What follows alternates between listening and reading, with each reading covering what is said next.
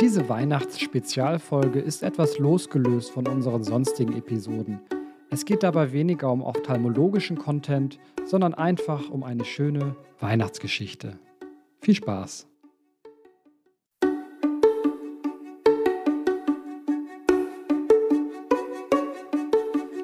Augenblick. Augenheilkunde für die Ohren. Ein Podcast von Tim Amels und Tobias Battram. Wir sind beide Assistenzärzte an einer norddeutschen Uniklinik. Und so viele Special Guests wie heute hatten wir noch nie. Der Schnee klebt noch an ihren Schuhen. Dennoch haben sie es in unser Podcast-Studio geschafft, um uns ihre Geschichte zu erzählen. Dies ist die Weihnachtsspezialfolge Augenblick. Lehnt euch zurück in euren Ohrensesseln, kuschelt die besockten Füße an den Kamin und lauscht, was unsere Special Guests Hans Hornhaut, Regina Retina, Lisa Linse und Vitali Vitrektomie aus ihrem Fuchsbau für uns mitgebracht haben. Es war kalt und dunkel draußen, als die vier Füchse Hans Hornhaut, Regina Retina, Lisa Linse und Vitali Vitrektomie in ihren Fuchsbau zurückkehrten. Dort wohnten die vier Fuchsgeschwister mit ihrer Großmutter zusammen. Es war kurz vor Weihnachten und die vier Geschwister mussten sich noch neue Stiefel kaufen, weil es dieses Jahr so viel geschneit hatte, dass selbst der kleine Fuchsbriefkasten an der Straße kaum mehr zu sehen war, so hoch lag der Schnee. Auch die Stühle und die Bänke auf der Terrasse waren komplett zugeschneit.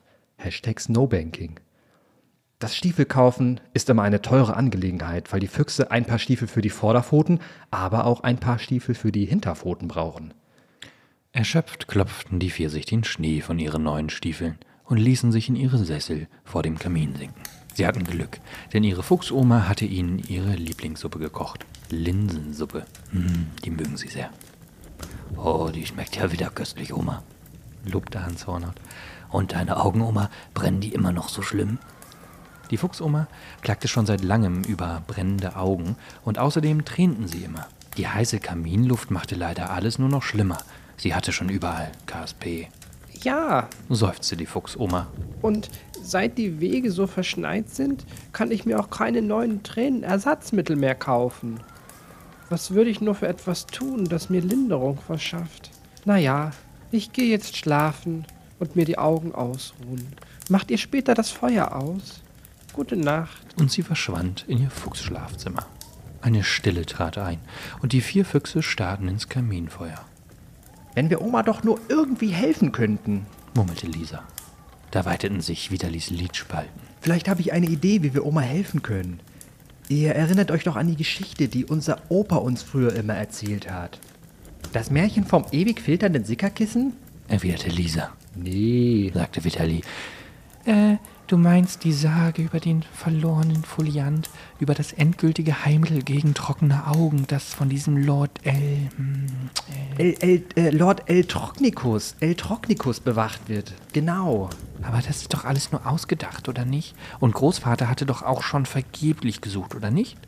Es gibt nur einen Weg, das herauszufinden, beschwor Vitali und tapste zum alten Bücherregal. Hm, was haben wir denn hier so?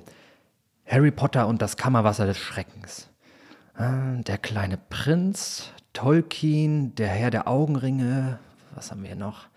Umberto Eco, der Name der Betose. Und ja, ich bin ein grauer Star, holt mich hier raus. Katarakt-OPs für Fortgeschrittene. Und Claude Levi Strauss, traurige Tropfen. Ah, hier ist es, das Buch der tausend Tränen. murmelte er und pustete den Staub vom Buchrücken. Als Opa noch gelebt hat, hat er uns hier häufig daraus vorgelesen. Und hier ist auch noch eine Markierung, Seite 11 bis 21, die Sage um den Foliant, um das endgültige Heilmittel für trockene Augen. Vitali schlug das Kapitel auf und begann vorzulesen. Der Sage nach wird jener Foliant vom endgültigen Heilmittel für trockene Augen vom finsteren Lord El Trochnicus in einer schwer versteckten Höhle bewacht. Kein Mensch weiß, wo sich diese Höhle befindet. Aber vielleicht gibt es einen Fuchs, der es weiß. Das steht hier nicht. Hier steht, von Pupille zu Papille musst du gehen, willst du Lord Eltrochnicus mit eigenen Augen sehen. Das heißt, es gibt eine Landkarte, die die Position der Höhle aufzeigt. Die Karte ist fest verschlossen in den Sicherheitsräumen einer Bank. Kein Mensch hat diese Karte jemals gefunden. Aber vielleicht hat ein Fuchs sie mal gefunden, davon steht hier nichts.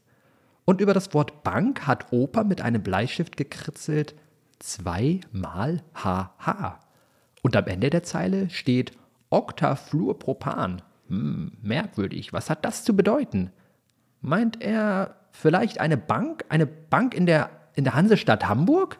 Die Füchse saßen da und grübelten. Regina Retina dachte laut. Hm, was ist nur mit zweimal HH gemeint? Wie wär's, äh, wenn das HH für Hornhaut steht und zweimal HH, weil ähm, vielleicht steht das zweite H für Hornhaut, eine Bank für Hornhäute, vielleicht, vielleicht in Hamburg. Hä? fragte Hans. Diese Frage stellte er sehr häufig. Naja, es ist keine normale Bank, in der die Karte zu finden ist, sondern eine Hornhautbank. Und die Karte ist dort auf einer Hornhaut zu finden. Das, das muss ja eine Hornhaut mit dieser Dystrophie sein. Hier, wie war das noch? Da gab es doch mal eine Merkhilfe mit so einem Berg und einem Gipfel. Das habe ich mal in einem Podcast gehört. Überlegte Lisa laut. Und dann war da was mit Landkarte. Stimmt. Map-Dot-Fingerprint-Dystrophie. Landkartenartige Hornhauttrübungen. Wir müssen also eine Hornhaut mit einer Map-Dot-Fingerprint-Dystrophie finden, auf der die Karte wiederum abgebildet ist. Wir müssen sofort los. In rasender Geschwindigkeit schnürten die Füchse ihre Stiefel zu. Wobei es dauerte trotzdem eine ganze Weile, weil ja insgesamt vier Stiefel zu schnüren waren.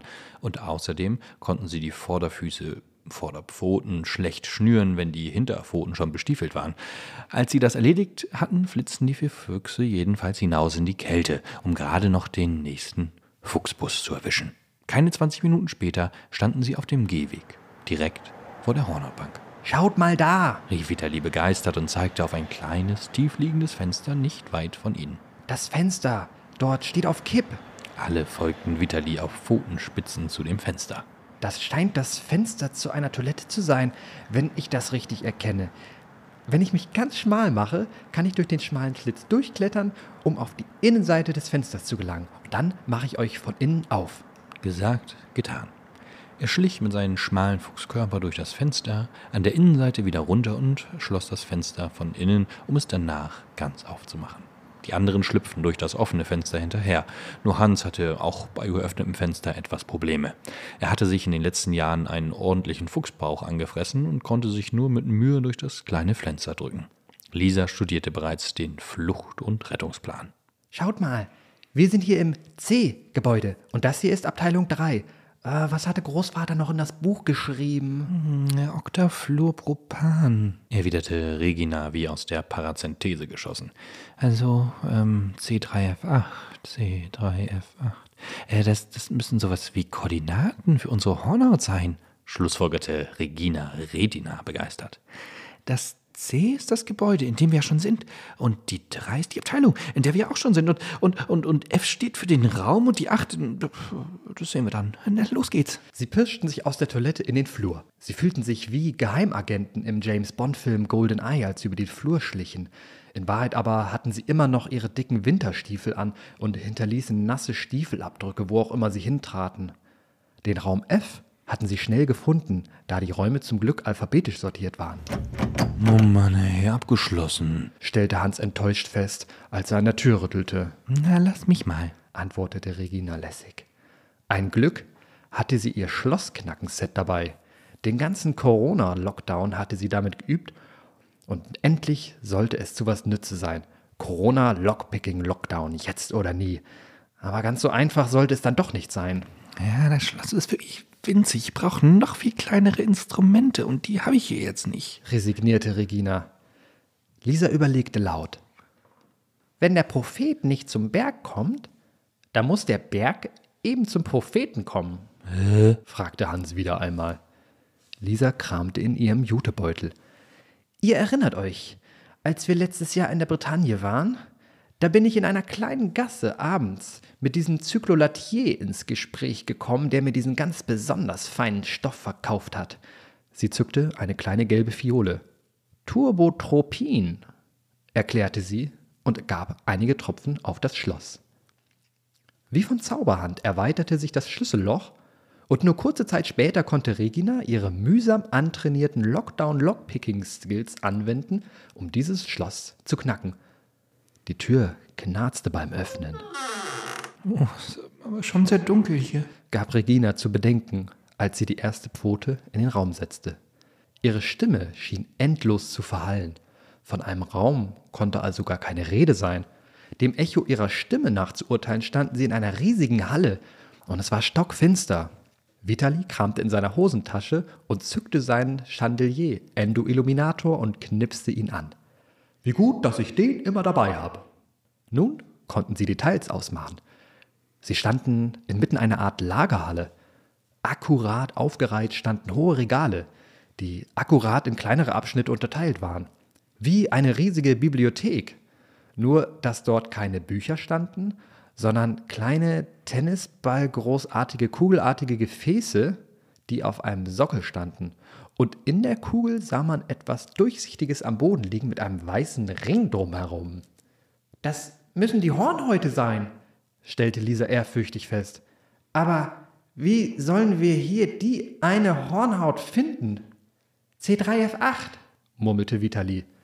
Gebäude C, Abteilung 3, Tür F und die 8 muss für das Regal stehen, Ja, und hier ist Regal 5. rief Hans euphorisch. Dann muss da hinten doch irgendwie die 8 sein, oder? Der Fuchstrupp setzte sich in Bewegung.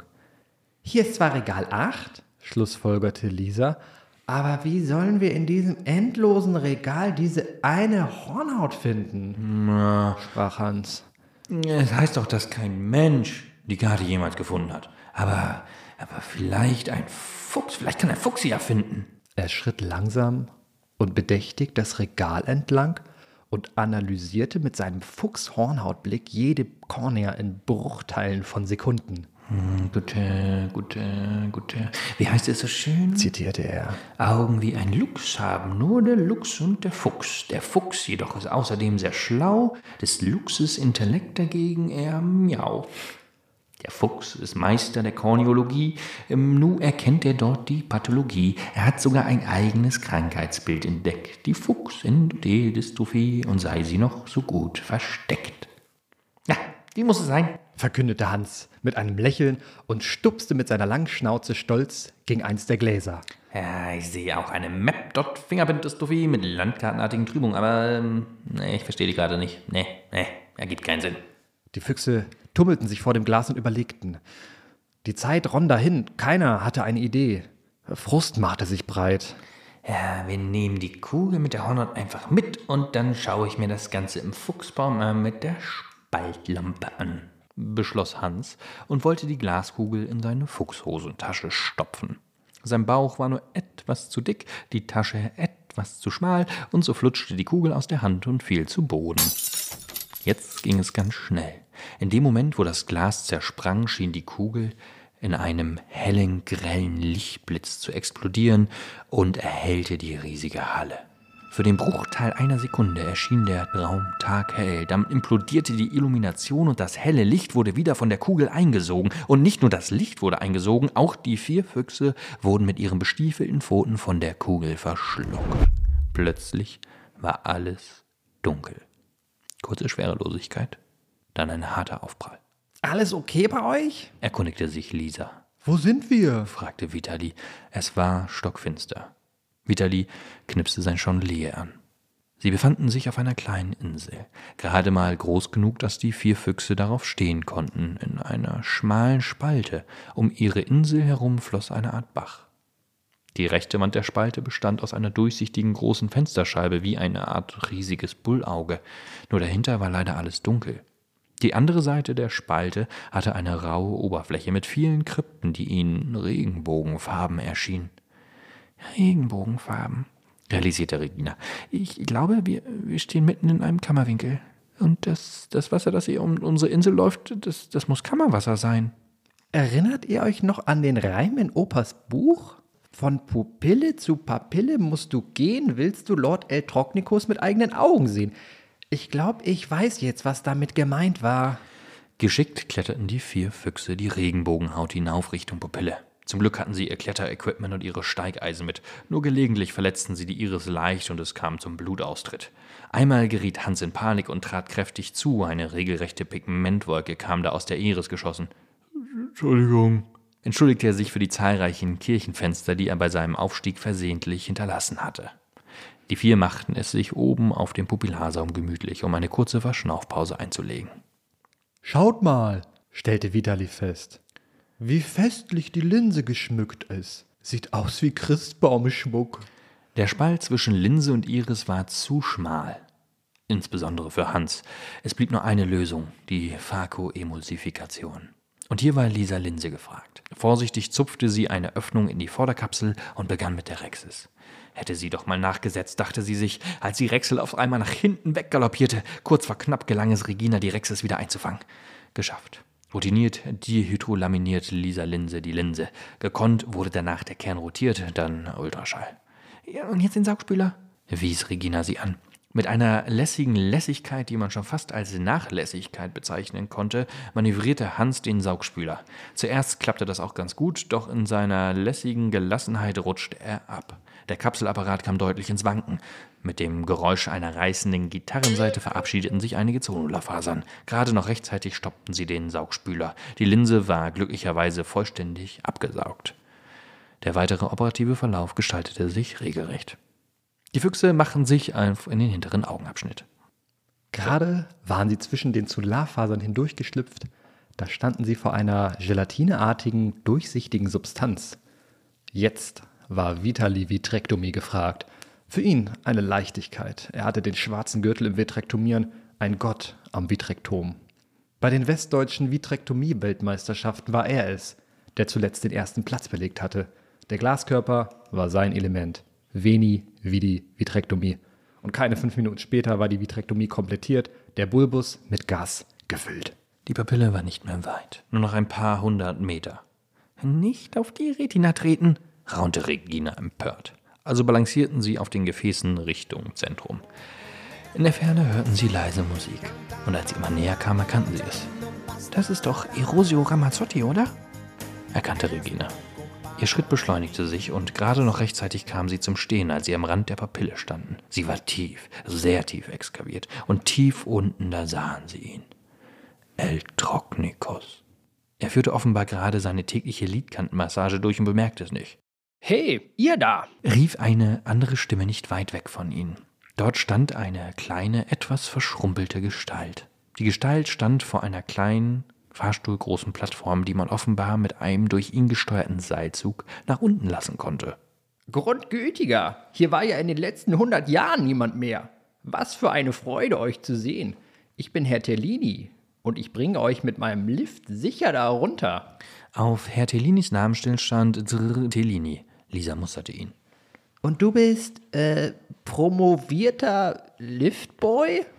Erkundigte sie sich. Nun ja, Klippenliftboy, antwortete Dr. Tellini verlegen. Äh, promoviert habe ich nicht direkt. Eigentlich heiße ich Dieter, aber das passte nicht mehr auf das Schild, also. Also hast du einfach Dr. Dr. draus gemacht? vervollständigte Lisa. Eine kurze Stille trat ein. Jedenfalls kann ich euch sicher da runterbringen mit meinem Lift, also glaube ich.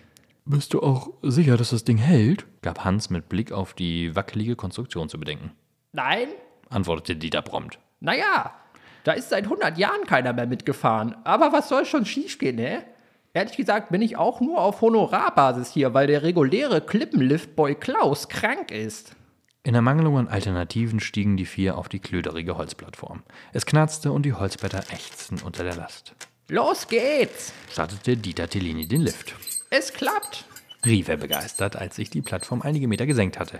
Meter für Meter ging es hinab. Knatschend. Es klappt, hörten sie ihn nach einigen Metern wieder rufen. Es klappt, es, es klappt nicht, hörte man ihn entsetzt rufen. Ein kurzer Ruck, dann Schwerelosigkeit und große Panik. Freier Fall. Kurze Zeit später der Aufprall. Unerwartet weich. Sie waren in einer großen, gelatineartigen Schale aufgekommen. Wow, staunte Regina.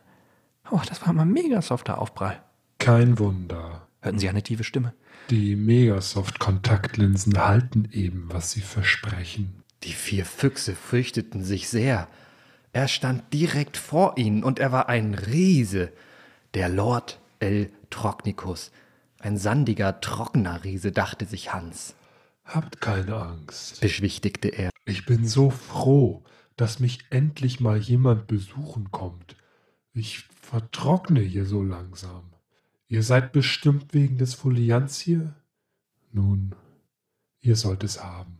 Oder wartet, wie wäre es vorab mit vier flotten Fragen und dann vier richtige Antworten? forderte er lächelnd. Die vier Füchse schluckten. Also, Legte El Trochnicus los. welche HLA-Mutation lässt sich bei Birdshot nachweisen? Lisa lag es auf der Zunge. Da war irgendwas mit einer Autobahn, also äh, schon mal A und dann war es A29? Ihr seid smart. Weiter geht's. Welche Hornhautdystrophie kann mit einer Polyneuropathie und einem maskenartigen Gesicht assoziiert sein? Hans überlegte laut. Ähm, äh, ja, da habe ich auch schon mal in so einem Podcast gehört. Maskenartiges Gesicht, Polyneuropathie. Mast geht über eine Brücke. Die Brücke war aus Metallgittern. Die gittrige Hornhautdystrophie Gelsolin, der hat diese Gelsohlen. El Trochnicus nickte zufrieden. Ah, sehr schön hergeleitet. Die dritte Frage ist sehr einfach und doch sehr schwer. Jeder weiß, dass er die Antwort wissen müsste, aber viele kennen sie dennoch nicht. Überlegt genau. Thema Netzhautablösung. Ist das RPE bei der Netzhautablösung mit abgelöst oder nicht? Jeder der vier Füchse guckte verlegen zu Boden oder in den Himmel. Immer wieder gingen die Blicke zu Vitali. Sie grübelten, versuchten sich an OCT-Bilder zu erinnern, bis Vitali ein Gedanke kam. Wenn ich drüber nachdenke, bei einer Netzhautablösung mit Riesenriss ist der Augeninnendruck manchmal erniedrigt. Wenn die Netzhaut nicht mehr vom RPE angesogen werden kann, sondern das RPE frei liegt, kann es mehr pumpen und mehr Kammerwasser absaugen und somit sinkt der Augendruck. Das klappt aber nur, wenn das RPE noch versorgt wird, also noch anliegt. Daher die Antwort, das RPE liegt noch an? El Trochnicus schaute die Füchse an. Andere Meinungen? Sekunden, die sich wie Stunden anfühlten, vergingen. Dann habt ihr mal wieder alles richtig gemacht. Kommen wir zur letzten Frage oder genauer gesagt einem kleinen Rätsel. El Trochnicus setzte eine poetische Miene auf.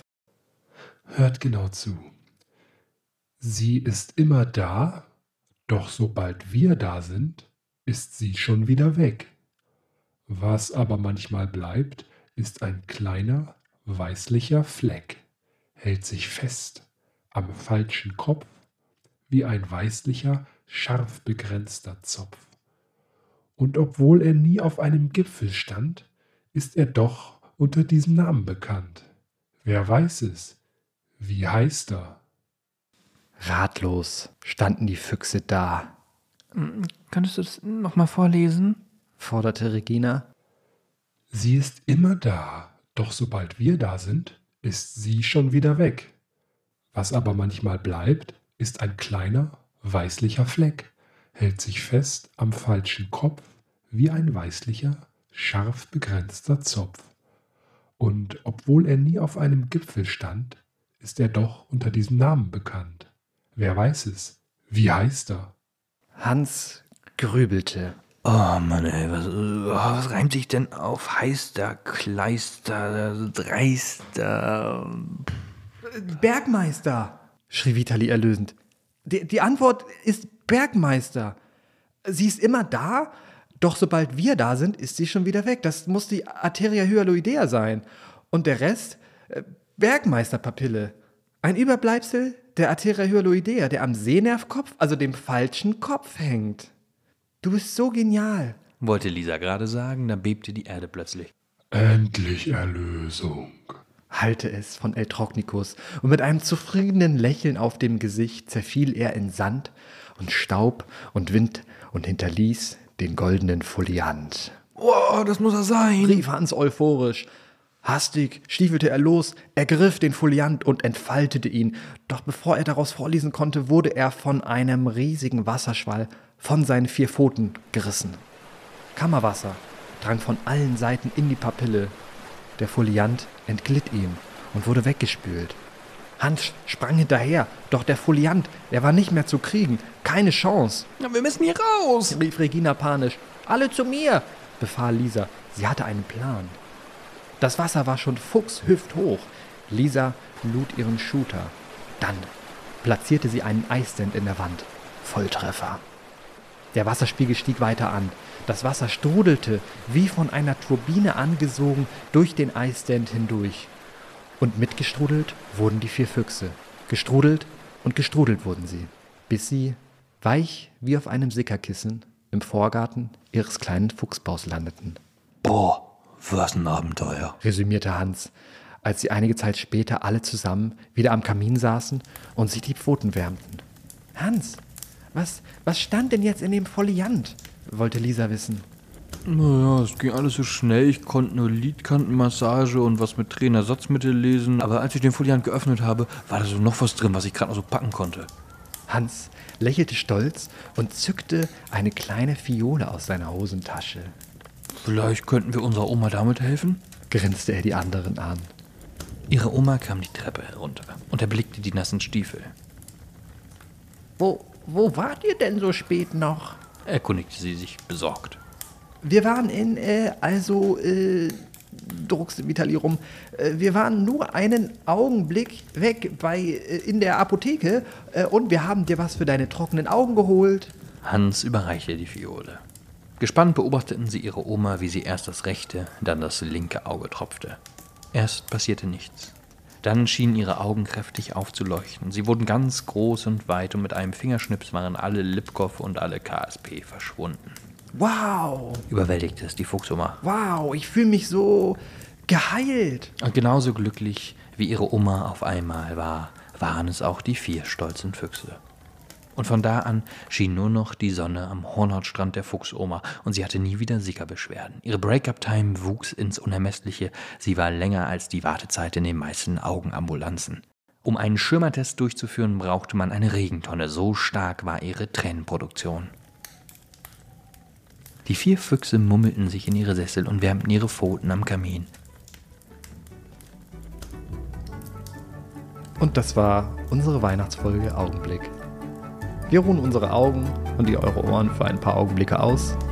Wir haben das Staffelfinale erreicht. Im neuen Jahr geht es nach einer kurzen Pause mit der neuen Staffel weiter. Tschüss. Tschüss.